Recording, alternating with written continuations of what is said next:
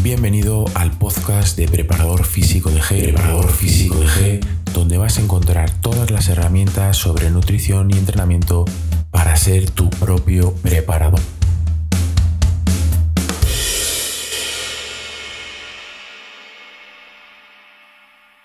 Buenas a todos, ¿cómo estamos? Mi nombre es David García, entrenador personal y nutricionista deportivo. Tengo 26 años y soy graduado en Ciencias de la Actividad Física y del Deporte y técnico superior en dietética. Pero bueno, no nos hables tanto de ti, sino de cómo has llegado hasta ahí, de cómo eres entrenador personal y de, cómo te dedicas a ser entrenador personal y a vivir de, algo que te apasiona. Porque de esto va el podcast, de poder daros las herramientas suficientes para que vosotros seáis vuestro propio preparador físico y eh, huyáis un poquito de lo, que es el extremismo, de los influencers, de los ejercicios que no sirven para nada y tengáis herramientas claras y vayáis enfocados todos, ya bien sea a por un eh, rendimiento deportivo o hagáis deporte simplemente por salud.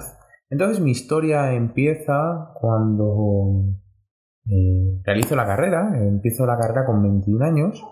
Eh, desgraciadamente, o bueno, afortunadamente para mí, empiezo con 21 años y eso significa que llego a la universidad con unas dotes psicológicas diferentes a las personas que entran con 18 años. Es decir, que tengo una, estabilidad emocional eh, y sé hacia dónde me quiero dirigir eh, qué es lo que me va a deparar la, carrera y qué asignaturas hay dentro de la carrera. Porque muchas personas entran, igual en tu caso me estás escuchando, entran a la carrera diciendo yo me quiero dedicar a ser empresario o yo me quiero dedicar a dirigir compañías de marketing, pero realmente no se han visto ni las asignaturas de la carrera, ni de qué depende de que seas eh, un buen empresario o no.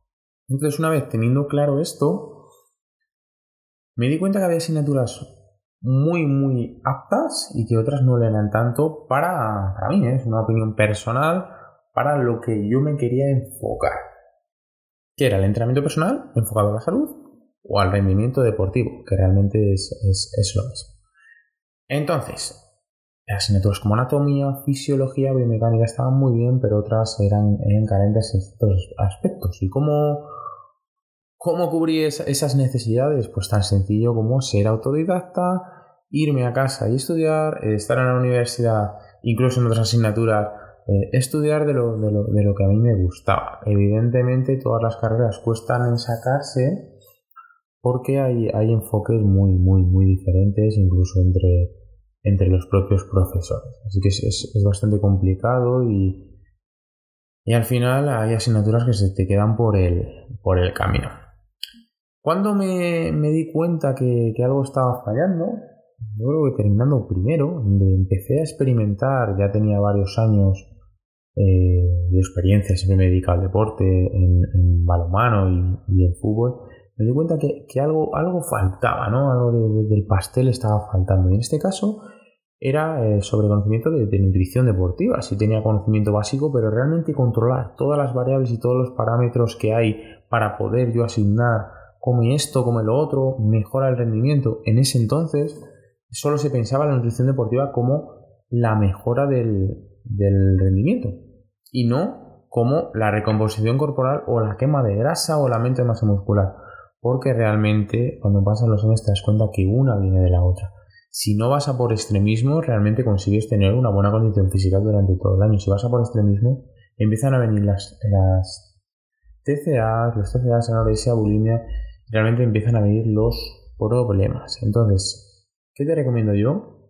Que tengas un enfoque mucho más global sobre tu preparación, ya seas un ciclista o una persona de fitness, que tengas bien estructurada tu nutrición, tu entrenamiento y, eh, en tu caso, la, psicología competitiva necesitas un enfoque mucho más eh, global. Comer para tener más rendimiento y recuperarte, entrenar para tener mayor rendimiento y no entrenar de más para recuperarte, es un tema que, también trataremos en alguno de los podcasts. Y esto vengo a compartir con vosotros todas las herramientas que me han llevado hacia eh, poder conseguir en mis clientes transformaciones tanto físicas como mentales y poder ayudar a mis clientes a superar unas oposiciones o a mejorar el salto vertical en fútbol, por poner un ejemplo. Entonces, uno de los temas que vamos a tratar es nutrición de entrenamiento, que me vais a, dejar vuestras impresiones en, redes sociales. Me podéis hablar a Preparador Físico de G en Instagram y comentar todos los temas, mitos, eh, todo lo que queráis absolutamente de nutrición y entrenamiento. Y por otro lado, como estaba comentando, me gustaría poder ayudar a todas esas personas que salen de la carrera, ya bien sea la de, la de CAFID, como puede ser la de abogacía, y no tienen ni un solo cliente. Es uno de los factores que más falla en las universidades, que no hay especialidad, especialidad perdón, en marketing online. Es decir, no sabemos cómo poder mostrar nuestros conocimientos. Y hay muy buenos profesionales que hablo yo con ellos digo, pero tú quién eres y qué haces que no estás que no estás siendo el, top en el panorama de la abogacía o en el panorama de medicina o donde sea en el ámbito privado. Entonces, eh, voy a traer también todas las herramientas súper simples, súper sencillas que nos van a disparar hacia la publicidad, el marketing, monetizar nuestra empresa, porque aunque seamos abogados o seamos em, realmente entrenadores personales, no nos podemos dejar de, tener esa visión empresarial y ir a monetizar nuestra empresa. ¿A partir de qué? De poder enseñar a las personas nuestros conocimientos. Y eso se hace a través de anuncios, de, estrategias de marketing, automatizaciones que también comentaremos para que la gente les pueda ayudar. Por último, perdonadme por, por el audio, la calidad de audio tan mala, estoy trabajando en ello. En este confinamiento eh, ya he aprendido más de, más de 4 o 5 programas de, edición de vídeos, edición de fotos, edición de audio, para subir el, nivel en cuanto, como comentaba antes, publicidad y marketing. Por otro lado, ¿por qué me lanzo a hacer este tipo de podcast? Pues muy sencillo. Ahora mismo eh, cambié mi vida porque yo me puse delante de una cámara. Pasé de tener 20 clientes a tener 50 clientes porque yo me puse delante de una cámara Mm, no quería ponerme dentro de una cámara, como tú que me estás escuchando no quieres hacer un podcast o no quieres hacer un vídeo, realmente te, digo que es ahora o nunca, porque buscamos el perfeccionismo absurdo de, por ejemplo, yo hace un año no hubiera subido nunca este podcast porque no es que se le oye una distorsión en el volumen y súbelo y luego habrá tiempo de ir mejorando por una vez nace. Entonces, si tienes una, una idea o te gusta hacer algo, compártela con los demás porque seguro que vas a llegar a hacer dinero, vas a disfrutar y vas a ser feliz con lo que haces. La gente te lo va a recompensar.